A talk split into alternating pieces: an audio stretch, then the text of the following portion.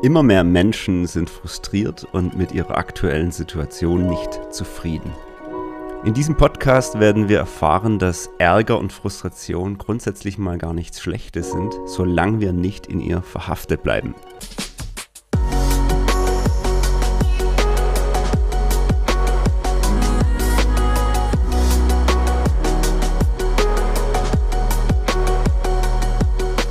Erweckt Leben Podcast. Bevor ich reingehe ähm, in das Thema, möchte ich mich heute erstmal bedanken bei allen, die mir eine Nachricht geschrieben haben in den letzten Wochen. Da kam recht viel äh, rein.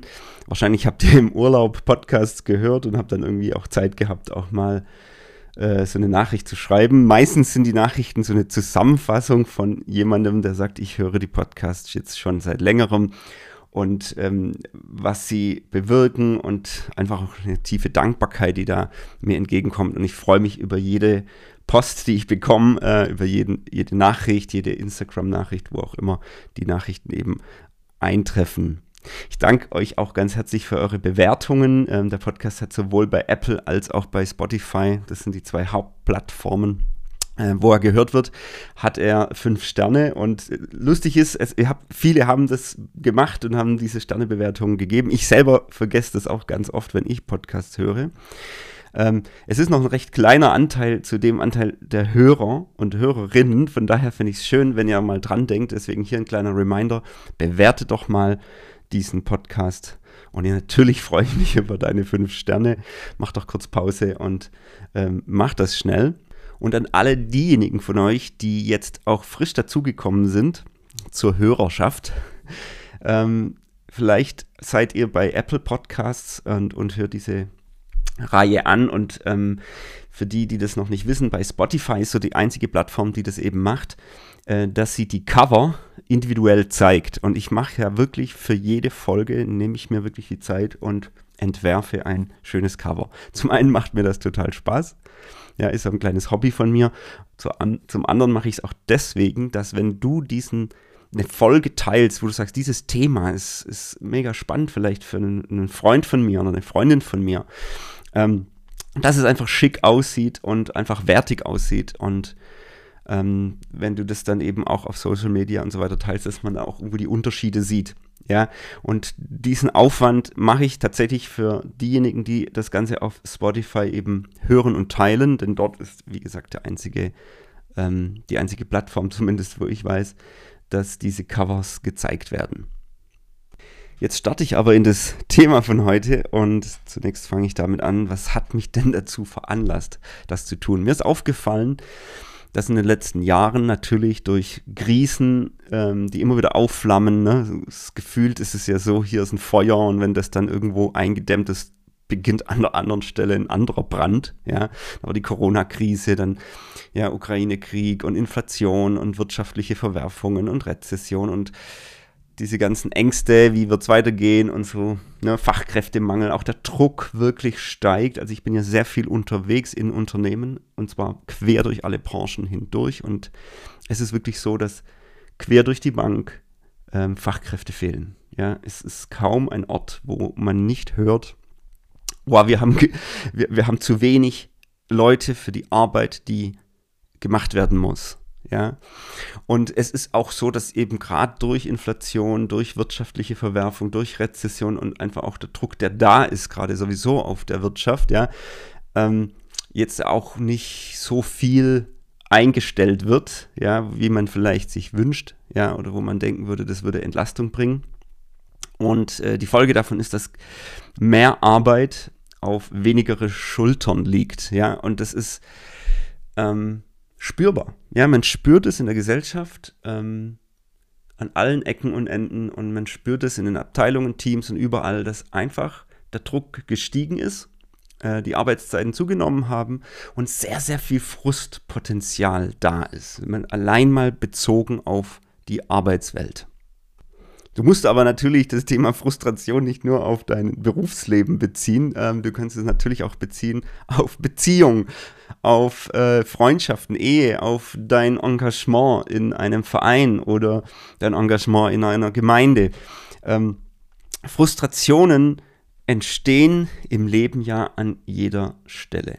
Und auch wenn es jetzt vielleicht gerade in der Gesellschaft so ein bisschen zunimmt, der gefühlte Frust, auch vielleicht, dass ähm, die Schere zwischen Arm und Reich immer größer wird und dass diejenigen, die nicht so viel verdienen, immer mehr unter Druck stehen, mit dem auszukommen, was sie haben. Also egal, wo du hinguckst, ja, beziehungstechnisch, wirtschaftlich, beruflich, also in den Rollen, in denen wir halt sind, ähm, ich merke, es braucht auch eine Kompetenz, wie man das Thema, mit dem Thema Frustration umgeht. Denn die größte Gefahr, die man eigentlich haben kann bei dem Thema, ist nicht, dass Frust entsteht, dann, denn der entsteht im Leben immer wieder. Ja? Frust und Ärger an Situationen. Die Gefahr ist, dass wir in dieser Frustration stehen bleiben. Ja, dass wir da stecken bleiben und letztendlich dann auch gelähmt sind und sich auch nichts verändert.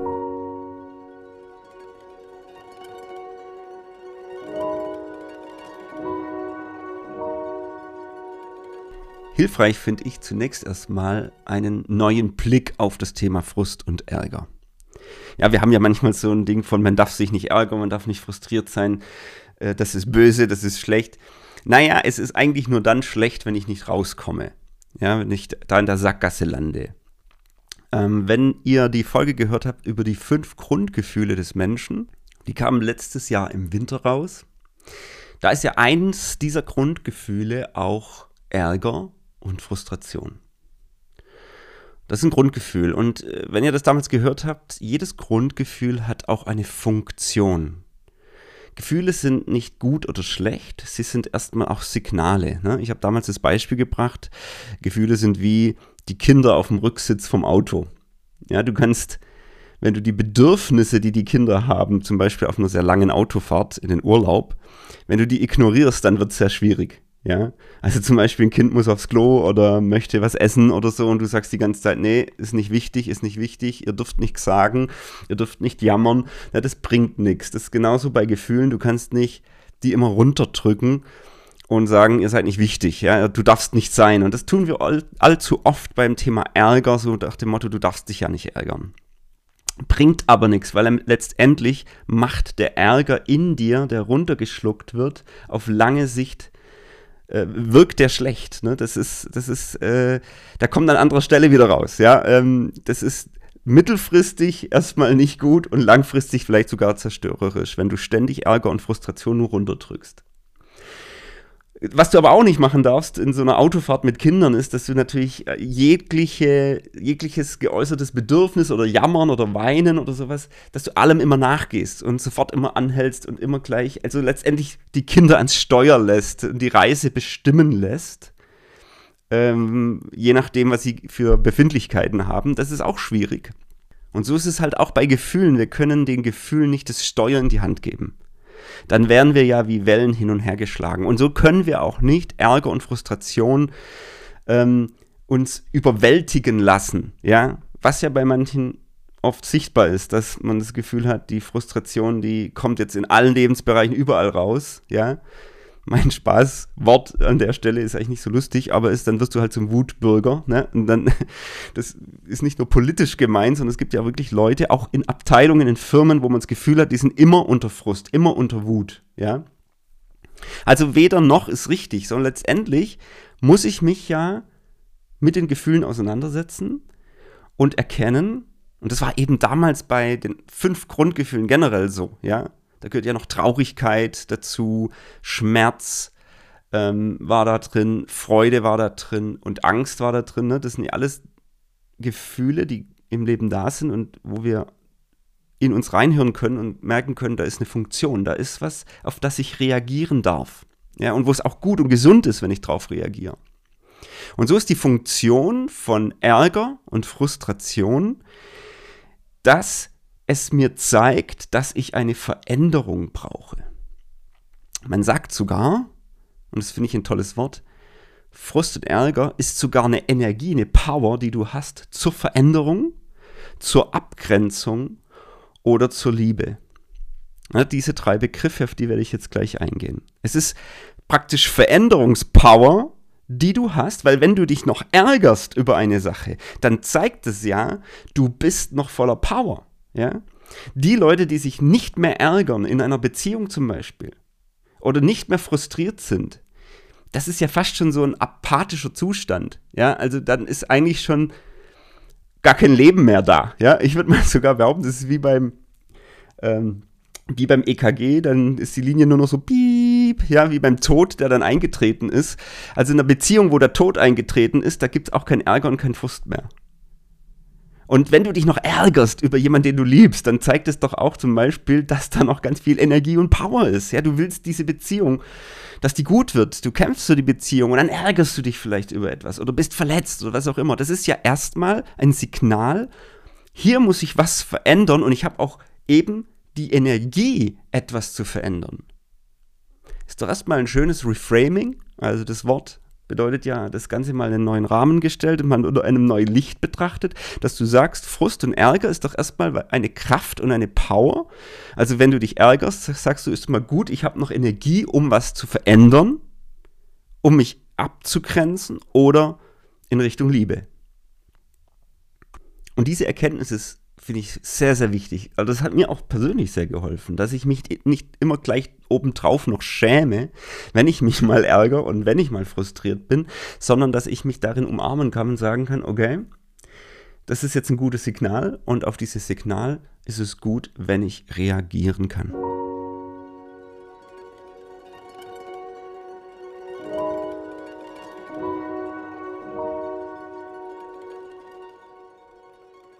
Also Frust und Ärger als Veränderungspower sehen in die Bereiche Veränderung, Abgrenzung und Liebe. Und auf die gehen wir jetzt ein. Was bedeutet das? Es ist so ein bisschen für mich, äh, oder ich habe mich daran erinnert, in den 90ern gab es diese Sendung Geh aufs Ganze. Und da gab es immer drei Tore. Man musste sich für ein Tor entscheiden. Also es gibt auch hier jetzt drei Tore.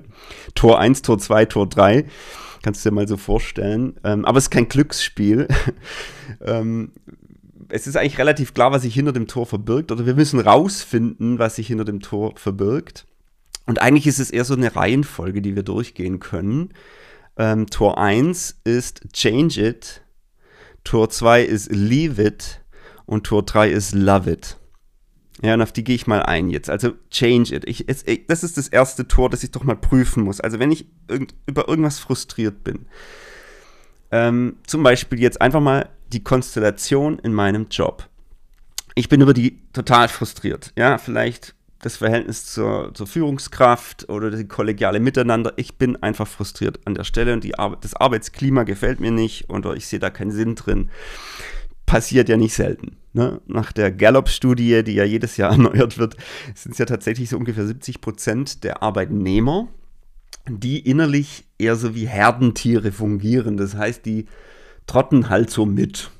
Ja, sie haben keine besondere Freude an dem, was sie tun in der Arbeit. Sie sind eher, sie haben es zwar auch noch nicht innerlich gekündigt, das sind nur so etwa 15 Prozent, die wissen schon, ich habe eigentlich schon gekündigt, ich gehe, ja. Die 70 sind eher so ein bisschen wie so träge geworden und ja, so ein Dauerfrustpotenzial ist da, ne? Und 15 Prozent sind eher so die High Performer, die wirklich Bock und Freude an dem, was sie haben, tun. Okay, also von daher bist du vielleicht so einer von diesen 70. Prozent ähm, und bist da frustriert und vielleicht hat sich das aber auch schon ein bisschen zugespitzt, dass die Tendenz besteht, dass du zu diesen anderen 15 Prozent gehörst, die vielleicht schon innerlich kündigen wollen. Und dann ist doch das Tor 1, das ich prüfen muss, change it. Kann ich es verändern? Und jetzt müsste man die Frage nochmal umdrehen. Nicht ob ich es verändern kann, sondern was kann ich alles verändern? Und da gibt es ja diese zwei Kreise von Stephen Covey, ja, berühmter Coach, Weltbestseller. Finde ich mega statt. Er, er, er unterscheidet zwischen den reaktiven Menschen, ja, und den sehr proaktiven Menschen. Ja, die reaktiven Menschen sind immer die, die in einer Situation mit dem Finger zeigen und alle Gründe, also so die Kausalattribuierung, sagt man ja, also der, der Grund, warum etwas ist, wie es ist, ja, zuschreiben auf äußere Faktoren, also der Chef ist schuld, ja, oder meine Kollegen sind schuld, oder die Wirtschaft ist schuld, oder das schlechte Wetter ist schuld, also alles Dinge, die ich nicht verändern kann. Und er sagt, das ist wichtig, dass wir zu proaktiven Menschen werden, also keine Menschen, die ein Opferdenken haben, sondern die es gelernt haben, diesen Kreis zu vergrößern wo ich Dinge verändern kann. Also er nimmt da, wie gesagt, zwei Kreise. Der äußere Kreis hat der Betroffenheitsbereich und da sagt er so, schreib doch mal alles rein in diesen Betroffenheitsbereich. Also was dich betrifft, was Einfluss hat auf dich, was du nicht verändern kannst. Zum Beispiel das schlechte Wetter oder äh, das schlechte Wetter oder Klima in der Firma oder dass der Chef ein Narzisst ist oder sowas. Ne? Also Dinge, die du schlicht und ergreifend tatsächlich, das liegt nicht in deiner Macht. Schreib das alles mal in diesen Kreis. Und dann schreib in die Mitte, oder mach in die Mitte einen, einen zweiten Kreis, das ist ein bisschen kleiner, ja, und schreib doch mal in den Kreis rein den Einflussbereich, den du hast. Also was kannst du tatsächlich beeinflussen? Worauf hast du Einfluss? Und dann wird man auch feststellen, ähm, das beginnt schon mal bei mir selbst. Also ich habe zum Beispiel Einfluss darauf, der Chef kann sein, wie er ist, ich kann seinen Charakter nicht verändern, aber ich habe Einfluss darauf, wie ich darauf reagiere.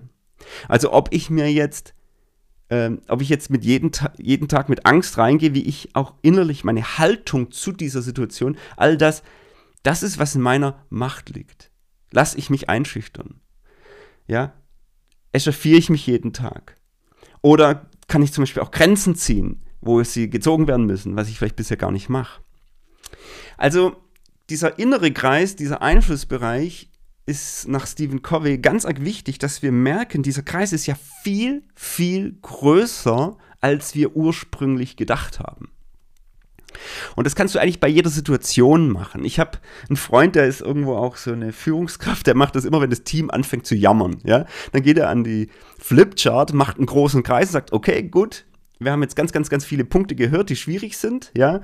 Firmenpolitik, Vorgaben, wirtschaftliche Schwierigkeiten, wo wir als gerade drinstehen, was wir jetzt einstellen müssen und so weiter. Und dann schreiben wir das doch alles mal auf. So, und dann macht er diesen Betroffenheitsbereich, was betrifft uns als Team? Und da wird das alles aufgeschrieben. So, und wenn das dann durch ist und nichts mehr kommt, sagt er so, und jetzt kommt der zweite Kreis, was haben wir denn Einfluss? Was können wir verändern? Die Vorgabe können wir nicht verändern, aber wir können was tun. Oder was ist unser Rahmen, den wir ausschöpfen können, um mit diesen Vorgaben gut zu arbeiten? Mega spannend. Und dann plötzlich beginnt ein neues Brainstorming und dann plötzlich sieht man alles unter einem ganz anderen Licht, anstatt nur mit dem Finger zu zeigen, was alles schwierig ist und was ich ja nicht ändern kann. Plötzlich beginnt es doch, dass ich mich ein bisschen nicht mehr so ohnmächtig fühle, weil ich merke, ach, ich kann ja doch an manchen Stellen was tun. Also das Team in dem Fall merkt, es steht doch ganz schön viel in unserer Macht. Nicht in allem, aber viel mehr, als wir dachten. Und nach so, einer, nach so einem Brainstorming ist die Stimmung im Team komplett anders. Und dasselbe kannst du eigentlich auch machen bei jeglicher Situation, die dich frustriert oder die dich ohnmächtig fühlen lässt. Schreib dir mal auf, was die Dinge sind, die dich betreffen die Einflüsse. Ist auch mal gut, das aufzuschreiben, weil sonst ist es immer nur so in einer Gefühlswolke, so alles zu viel, ja. Das ist immer so lustig. Ähm, man sagt schnell, es ist mir alles zu viel und wir wissen manchmal gar nicht, was mir eigentlich alles zu viel ist. Schreib's doch mal auf. Also dieses Aufschreiben allein ist schon mal Hilfe. Und dann schreib auf, was du denn grundsätzlich ändern kannst. Wie weit der Rahmen geht. Ähm, wie du auf gewisse Dinge reagieren kannst. Und, und pass auf, dass du, dass du nicht Sachen zu schnell festlegst. Zum Beispiel kann niemand, also wirklich kein Mensch auf dieser Welt, kann deine innere Haltung grundsätzlich mal beeinflussen. Das ist immer in deiner Macht. Ja, ob du dir die Hoffnung rauben lässt, ob wie du reagierst, ja, das ist in deiner Macht. Das ist letztendlich sogar die Würde, die wir auch als Mensch haben, die letzte Würde, dass wir immer noch selber entscheiden können, wie wir mit Dingen umgehen. Aber es ist ja auch mehr als das. Es ist nicht nur unsere innere Haltung, es sind meistens viel, viel mehr Dinge, wo wir unser Einflussbereich, unsere Rahmen der Möglichkeiten noch lange nicht ausgeschöpft haben. Und nach Stephen Covey ist das eben der Unterschied zwischen reaktiven Menschen, die immer mit dem Finger zeigen, die ein Opfer Denken haben, eine Opfermentalität, die immer sagen, ich kann ja gar nichts tun. Bei denen ist praktisch dieser innere Bereich, dieser Einflussbereich wie eine Erbse zusammengeschrumpft. Und die proaktiven Menschen, das sind diejenigen, wo dieser innere Kreis größer ist, weil sie, das ist ihre Mentalität. Ne? Jammern hilft nichts, verbraucht nur Energie. Ich nutze lieber diese Veränderungspower und schau, was ich machen kann. Du hörst diese Leute recht wenig jammern.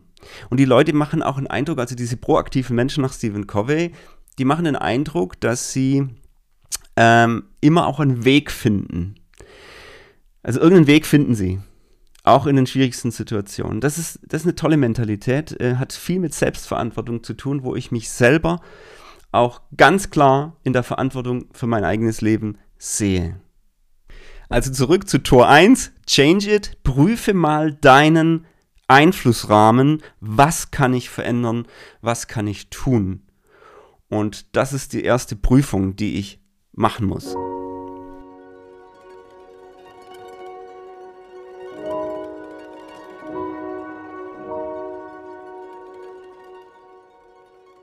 Wenn ich dann aber auch merke, ähm, ich kann gewisse Dinge nicht verändern.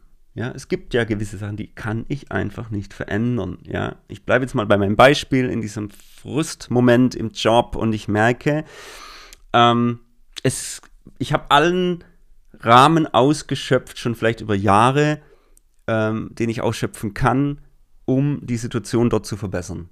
Ja, und ähm, es gibt gewisse Dinge, die ich schlicht und ergreifend dann eben nicht verändern kann. Ja, ich kann andere Menschen nicht verändern. Ja, ich äh, gewisse Vorgaben, gewisse Situationen, was auch immer. Und jetzt, was mache ich dann? Ne? Das ist dann Tor 2. Dass ich dann auch überlege, okay, die Veränderungspower, die aus der Frustration erwächst, könnte mich dann auch dazu führen, äh, wenn ich den äh, Veränderungsrahmen sozusagen ausgeschöpft habe, zu sagen, jetzt muss ich mich abgrenzen. Und das ist auch ein wichtiger Schritt. Machen ja dann auch viele nicht. Ne? So, sie bleiben dann halt frustriert, aber ähm, dass man sagt, ähm, nee, ich muss jetzt einen Schritt gehen und das ist ein Schritt vielleicht der Abgrenzung. In dem Fall könnte es sein, tatsächlich mal zu kündigen, ja, oder scharfe Grenzen zu setzen im Umgang mit dir, ja, wo du sagst, so geht's, so geht man mit mir nicht mehr um, ja, da mache ich jetzt eine Grenze. Ähm, also zu gehen, äh, einen Abschluss zu finden, also es kann jetzt ja die verschiedensten Sachen bedeuten oder du bist einer Freundschaft und merkst einfach, das ist nur einseitig, eine Einbahnstraße, das ist kein Geben und Nehmen, wo du einfach auch mal eine Freundschaft beendest, ja. Ähm, also dieses Leave it ist gar nicht so leicht für viele und manchmal aber absolut notwendig und dann nutzt doch eben gerade den Ärger und den Frust, wo du merkst, jetzt ist es dran, die Power auch einzusetzen, um wirklich Schlussstrich an einer Stelle zu ziehen. Ja? Und das kann in jeglicher Richtung sein. Du kannst auch von dir selber ja frustriert sein, wie du, keine Ahnung, dein Essverhalten oder sonst welches Verhalten, wo du einfach auch merkst, jetzt bin ich so, ich ärgere ich mich so über mich selber schon, weil ich so lange darunter leide, über meinem eigenen Verhalten. Ja, auch da will ich mal einen Schlussstrich ziehen. Also, es kann ja in alle Bereiche gehen, aber nutzt doch die Power ähm, für Leave It. Ja? Wenn Change It nicht mehr geht, dann Leave It. Das musst du prüfen. Also, es ist ja wie so ein Filterprozess jetzt. Ne? Tor 1 ist ausgeschöpft oder geht überhaupt gar nicht, kommt gar nicht in die Tüte, kann ja auch sein. Und dann leave it und dann prüf doch das mal. Ähm, wo muss ich mich abgrenzen? Wo muss ich Grenzen setzen? Wo muss ich einen Schlussstrich ziehen? Abschlüsse finden. Ja? Auch darüber habe ich einen Podcast schon gemacht. Manchmal ist es einfach auch mal loslassen von etwas. Und viele sind Jahrzehnte frustriert in ihrem Job, wo ich dann manchmal denke, warum nutzt du die Frust nicht, einfach auch mal einen Schlussstrich zu ziehen und dir was Neues zu suchen? Ja. Ähm, da ist wieder dann die Angst ne? oder andere Dinge oder das Sicherheitsbedürfnis und so. Aber dann denke ich mir, bevor du zehn Jahre weiter frustriert bist, dann orientier dich um. Ja, mach, mach eine Fortbildung, geh in einen Beruf, wo dir mehr liegt. Ähm, anstatt da ewig rumzumachen, muss ich dann halt einfach prüfen, kann ich diese, ist der Frust so groß und der Ärger so stark, dass ich eben leave it, einen Abschluss finden kann. Und Abschlüsse finden, wie das geht, wie gesagt, habe ich einen ganzen Podcast dazu. Es sind auch ein paar wichtige Aspekte drin, die man da bedenken kann.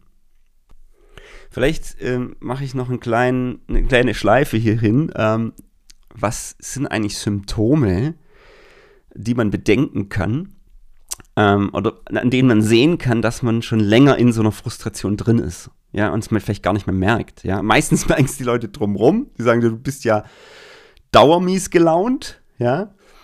Das kann sich über Monate, Jahre ja ziehen. Was sind die Symptome. Und das ist ganz spannend. Otto Scharmer, ein sehr berühmter Systemiker, hat auch eine berühmte Theorie entworfen, die U-Theorie. Gehe ich jetzt nicht tiefer drauf ein, aber da spricht er von drei Symptomen, die uns eigentlich in so einer Lernresistenz zeigen. Also das heißt, du bist so, schon so lange im Frust, dass du nicht mehr fähig bist, Tor 1, 2 oder 3 zu nehmen sozusagen. Du bist lernresistent geworden. Du bist wie zu für alles, was sich verändern können. Du machst die Dinge einfach nur, wie du sie halt dann immer gemacht hast, bist aber tiefenfrustriert. Und was sind die drei Symptome? Erstens, es ist die Stimme, also wie so eine innere Stimme des Verurteilens. Das ist das, was ich vorhin gemeint habe, mit dem Finger zeigen. Und das sind immer alle anderen schuld oder die Situation ist schuld. Also, dass du ständig in, in einer Überkritik, in einem verurteilenden Modus bist und dass diese Stimme, die du innerlich immer wieder spürst, das spüren eben andere. Du wirst letztendlich auch zu so einer Stimme der Verurteilung. Das zweite ist die Stimme des Zynismus, also dass du innerlich hörst, die sehr stark und laut wird in deinem Leben, dass du alles irgendwo so zynisch siehst. Ja, da kann man mit dir eigentlich nicht mehr konstruktiv vorankommen, weil du ja alles immer so mit so einem Zynismus belegst, so nach dem Motto, ja, früher als ich jung war, habe ich das ja auch noch geglaubt, ne? Alles mit so einem komischen Humor, aber eben so einem zynischen, vielleicht sogar so Sarkasmus.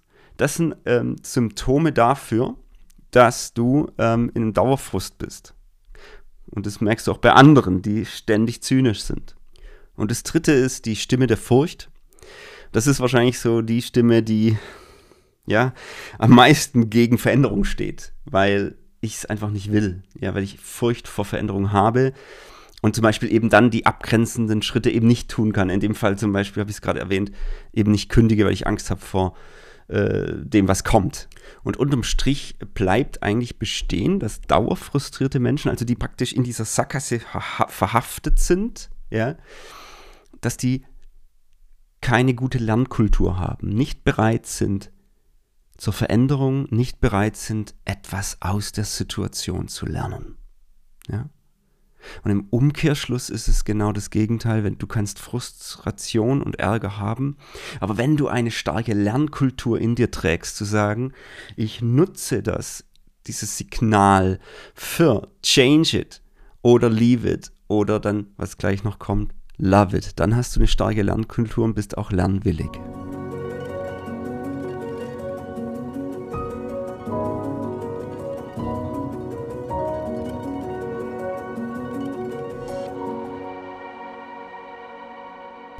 Ich halte es sowieso für eines der zentralen Schlüssel, um im Leben voranzukommen, sind wir bereit zu lernen. Was haben wir für eine Einstellung zum Lernen? Nutze ich Situationen, um etwas zu lernen. Nutze ich eben dann diese Frustmomente, um sie in Veränderungspower zu nutzen und dann eben rauszufinden, was ich tun kann in dieser Situation, wo es hinführt. Und das dritte ist, finde ich, auch ein ganz entscheidendes Lernelement, ja. Denn es gibt natürlich auch Sachen im Leben, die ich nicht verändern kann, die ich auch nicht verlassen kann und auch vielleicht gar nicht verlassen möchte und sich trotzdem in dem Moment frustig anfühlen. Und dann gibt es nur noch und zum Glück die Option Nummer drei, Tor Nummer drei, dass ich dann sage, ich muss es akzeptieren und meinen Frieden damit schließen heißt, dass du den Ärger und die Frustration nutzt, um in so einen Prozess des Lernens zu gehen. Und hier hilft mir mein Glaube. Hier hilft mir Vergebung. Hier hilft mir die Sanftmut von Jesus. Wirklich zu sagen, ich bin frustriert, ich ärgere mich über etwas, zum Beispiel eine Charaktereigenschaft meines Partners oder meiner Partnerin, ja, wenn dich das betrifft. Du, du kannst den Partner nicht verändern, ja, wenn man das probiert, ist meistens schwierig. Also, ne, so Ehen, wo man sich gegenseitig erzieht, hm, meistens Sackgasse. Oder deine Ki denk an Kinder, das ist genauso. Ja, es gibt gewisse Charaktereigenschaften. Bei aller Erziehung werden die sich nicht verändern. Ja? Oder eben in der Partnerschaft. Es gibt gewisse Charaktereigenschaften, die werden sich nicht verändern Du kannst die Hoffnung dafür ziemlich aufgeben. Ähm, du willst sie aber auch nicht verlassen, weil du, du liebst deinen Partner, du liebst deine Kinder. Also verlassen ist auch nicht die Option, überhaupt nicht. Dann ist die Option lieben lernen. Und ich sage es schon bewusst, lernen, lieben lernen. Also, dass ich in den Prozess gehe, zu akzeptieren, meinen Frieden damit zu schließen, dass es so ist. Und das kann sowas Starkes sein. Und ich bleibe dann eben nicht im Dauerfrust hängen, sondern in dem Moment kann ich entwickeln, weil ich es gelernt habe zu akzeptieren, dass ich Liebe empfinde, genau an den Stellen, wo es dann immer wieder auftritt. Also, in der Partnerschaft. Eigentlich gehört es zu jeder Partnerschaft dazu, dass es immer auch Tor 3 gibt, ne? Also manche Dinge kann man verändern, in der Kommunikation zum Beispiel. Manche Dinge muss man sich auch mal abgrenzen und hier mal eine Grenze ziehen, auch normal in einer Partnerschaft. Aber es gibt vieles, wo du einfach akzeptieren musst und wo du Frieden schließen kannst, wo du vergibst, wo du loslässt und dann wirklich auch einen dauerhaften Frieden dann empfinden kannst. Das ist was ganz massiv Starkes. Es bezieht sich aber eben nicht nur auf zwischenmenschliche Beziehungen, auf Kinder, auf Partner, Partnerinnen, sondern es bezieht sich auch auf dich selbst. Es gibt Dinge, die ich nicht ändern kann an mir. Ja? Ähm, man, auch, auch da wieder Charaktereigenschaften, aber es kann auch was Äußerliches sein, ja, wo du vielleicht mit deiner Figur nicht so zufrieden bist. Manches kann man ändern, da kannst du viel machen mit Sport oder mit, mit Ernährung oder was auch immer. Aber es gibt auch Dinge, die kannst du nicht verändern. Und du kannst zum Beispiel auch nichts verändern an deiner Verwandtschaft oder den, ne, wo, du, wo du herkommst, deiner DNA in vielem, ne, deiner Herkunft in vielerlei Hinsicht. Auch darüber musst du Frieden schließen. Das kannst du nicht verändern oder, oder, oder dich immer wieder von dir selber abgrenzen, geht ja auch nicht. Also Schließ deinen Frieden mal damit. Schließ deinen Frieden mal damit. Ja, viele müssen mal den Frieden damit schließen, dass ihre Gemeinde nicht perfekt ist und dass es keine perfekte Gemeinde gibt. Ja, love it. Liebe die Familie, auch wenn sie nicht perfekt ist, auch deine geistliche Familie. Manche müssen Frieden schließen mit der Tatsache, dass es keine sichere Geldanlage gibt. Sagt schon Jesus.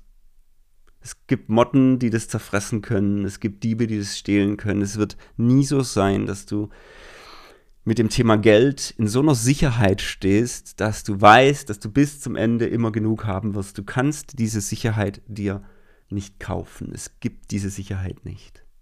Ja. Weil es nicht vorhersehbar äh, ist, du kannst toll planen, das ist auch gut, das zu tun, die Zukunft zu denken, bin ich absoluter Fan davon. Aber schließ mal deinen Frieden damit, dass es kein sicheres, also dass du deinen Besitz niemals in der Sicherheit wägen kannst. Damit musst du Frieden schließen. Überhaupt mit dem Thema Geld müssen wir Frieden schließen, weil du musst akzeptieren, dass es nicht kontrollierbar ist. Also du merkst, es gibt genügend Dinge im Leben, wo Tor 3 greift. Und wo es auch ein Prozess ist, das ist nicht von heute auf morgen, sondern wo ich einen Weg gehen muss. Und ich sage ganz bewusst, hier hilft mir die Ressource des Glaubens da habe ich ein Vorbild. Ähm, jemand, der im Frieden gelebt hat. Und diesen Zugang zu Frieden, eben dieses Akzeptieren, dieses Loslassen von mir selbst, von anderen, von Situationen, um nicht im Dauerfrust zu sein oder im Dauerärger zu sein, halte ich für was ganz Elementares. Also überleg doch mal, wo musst du, mit was musst du Frieden schließen, was du nicht verändern kannst, von dem du dich nicht abgrenzen kannst, was du nicht verlassen kannst, was immer da sein wird, auch bis zu, bis zuletzt. Und das Schöne doch wäre, wenn du lernst, das lieben zu lernen. Das ist ein knackiger Punkt, ich weiß, aber an der Stelle möchte ich dir sagen, ich weiß nicht, ob ich das ohne Gott könnte, ja, Manche können das vielleicht mit gewissen Themen, dass sie da toll Frieden schließen können. Also ich muss sagen, in meinem Leben hilft mir an der Stelle diese Vergebung, die ich selber bekommen habe. Also ein Gott, der mir vergeben hat, einen großen Betrag, wenn man so will, und zu wissen, naja, das ist ja die Grundlage, auf der ich schon stehe.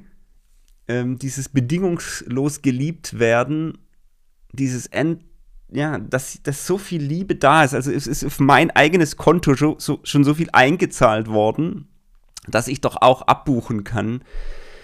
wenn ich so reich beschränkt bin, dann kann ich doch auch abbuchen ähm, in dem Bereich, dass ich andere liebe und Dinge akzeptiere, die ich einfach nicht verändern kann.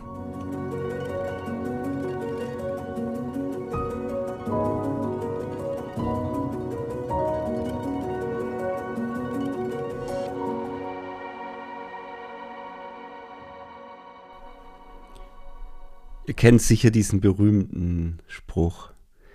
Gott gibt mir die Gelassenheit, Dinge hinzunehmen, die ich nicht ändern kann, den Mut, Dinge zu ändern, die ich ändern kann, und die Weisheit, das eine vom anderen zu unterscheiden. Ja, das ist ja genau die Situation, dass du im Frustmoment vor diesen drei Toren stehst und dieses Gebet sprichst. Ja, so Herr, gib mir jetzt die Gelassenheit falls es Tor 3 ist oder sagen wir mal diesen, was ich gemeint habe mit, dass ich Frieden schließen kann mit Tor 3 ähm, oder dass ich Dinge verändern kann und äh, in diesem Spruch wäre sozusagen das Abgrenzen auch ja eine Form des Veränderns von der Situation und dann eben die, gib mir die Weisheit, welches Tor ich wählen soll. Ähm, Finde ich gut. Ich, ich persönlich, ähm, ich bin schon jemand, der das nutzt und ähm, so als inneres Steuerungsbild in Situationen. Also etwas ärgert und frustriert mich. Innerlich kommt in mir das Bild von diesen drei Möglichkeiten. Oder auch, wenn ich Leute coache, ähm, stelle ich ihnen so praktisch diese drei Möglichkeiten vor. Was wäre, wenn? Ja, und wir loten das aus, wir filtern, wir prüfen. Und das ist Gebet um Weisheit natürlich ein tolles, weil ähm, wir ja nicht immer das alles sehen können. Und was auch hilft, ist, neben dem, dass ich das bete, vielleicht, ähm, dass ich andere Leute frage, mal frage, hey, wie siehst du das? Wie nimmst du das wahr? Was denkst du, was ich verändern kann? Und denkst du, ich muss mich abgrenzen? Oder ne? es gibt ja auch andere Personen, Gefährten in meinem Leben, die mich spiegeln können. Ich glaube, das ist auch nochmal ein ganz wichtiger Gamechanger in dem Thema. Also ich muss das ja nicht immer alles mit mir selber ausmachen. Und meistens ist es auch so, dass wenn wir drüber reden, die Sache klarer werden. Ja, was ist der Rahmen und so. Und jemand, mit dem ich rede, der kann mich auch immer spiegeln und sagen, ja, hier merke ich, dass du zu sehr in der Verurteilung bist oder dass du so zynisch bist, ja. Und ich, da merke ich, da hast du schon, da bist du schon hart geworden, ja.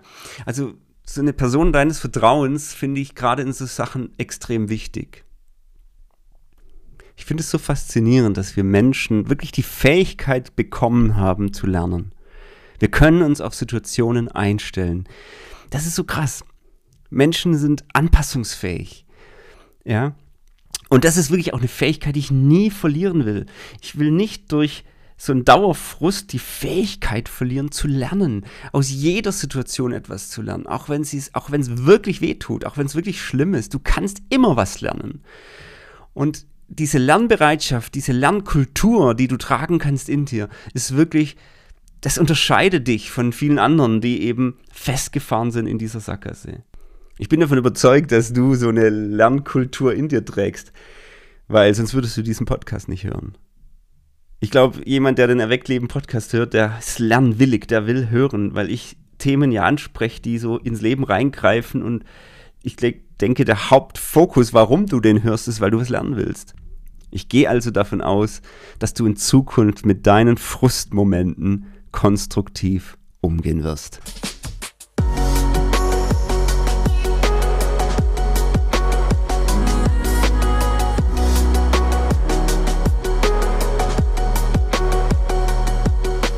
Erweckt Leben Podcast.